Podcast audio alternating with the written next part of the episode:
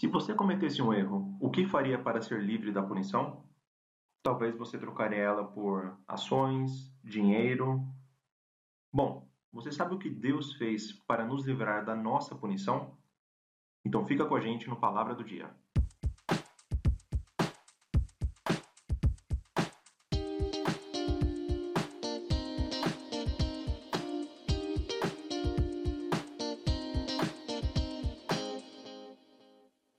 Paz do Senhor.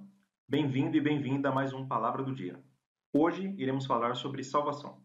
E para começar, eu gostaria que você refletisse sobre a seguinte pergunta: Você já cometeu um erro e teve medo, receio de ter de lidar com as consequências? Bom, eu já.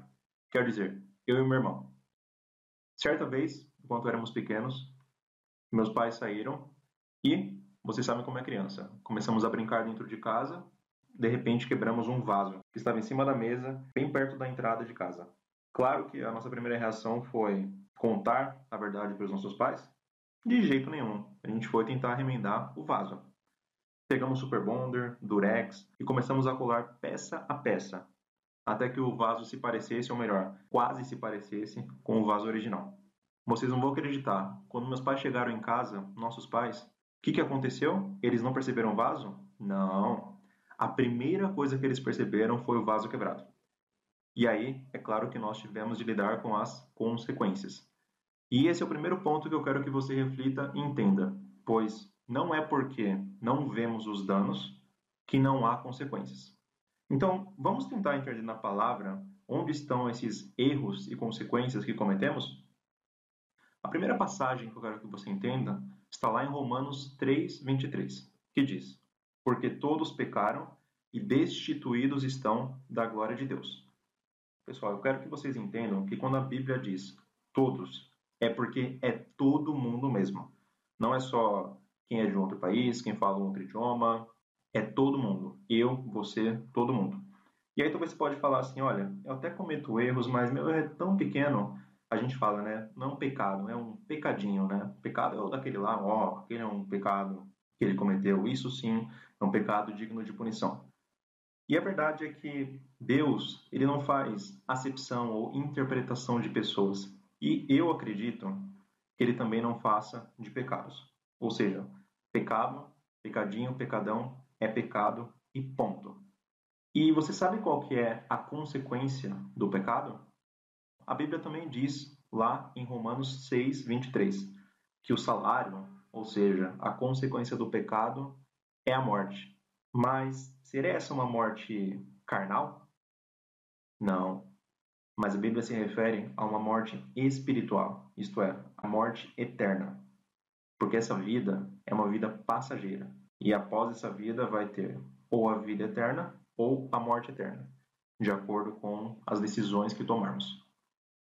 E aí você pode até estar pensando, mas o que eu posso fazer então para pagar o preço desses meus pecados? Como que eu posso me redimir por essas falhas? E a verdade é que não tem como.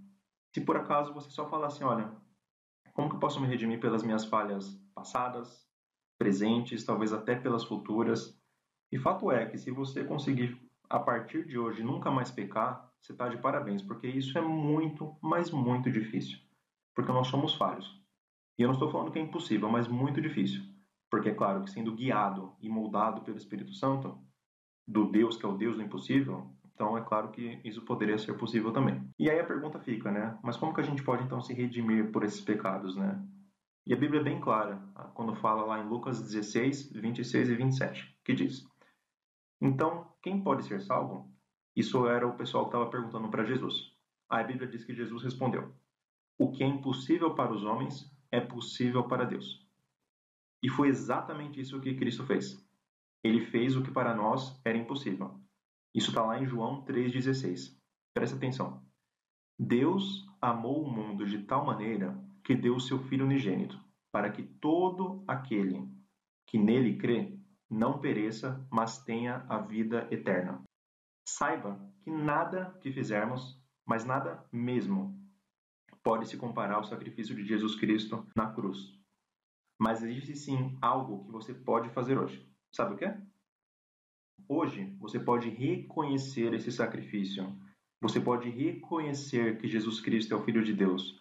Você pode reconhecer que nós somos falhos, que nós pecamos, que nós erramos e que somente através de Jesus Cristo é que temos o perdão, a salvação. E você pode tomar a decisão hoje de convidar o Senhor para fazer parte da sua história e escrever e guiar todos os seus passos a partir de hoje para sempre. Isso prova que o sacrifício de Jesus não foi em vão, pois foi por mim e por você que ele se entregou na cruz, mesmo sem ter pecado. Por isso, vive essa vida que Deus sonhou e planejou para você, que não acaba aqui, mas durará pela eternidade, para sempre, porque esta foi a promessa que ele nos fez, isto é, a vida eterna. Deus abençoe.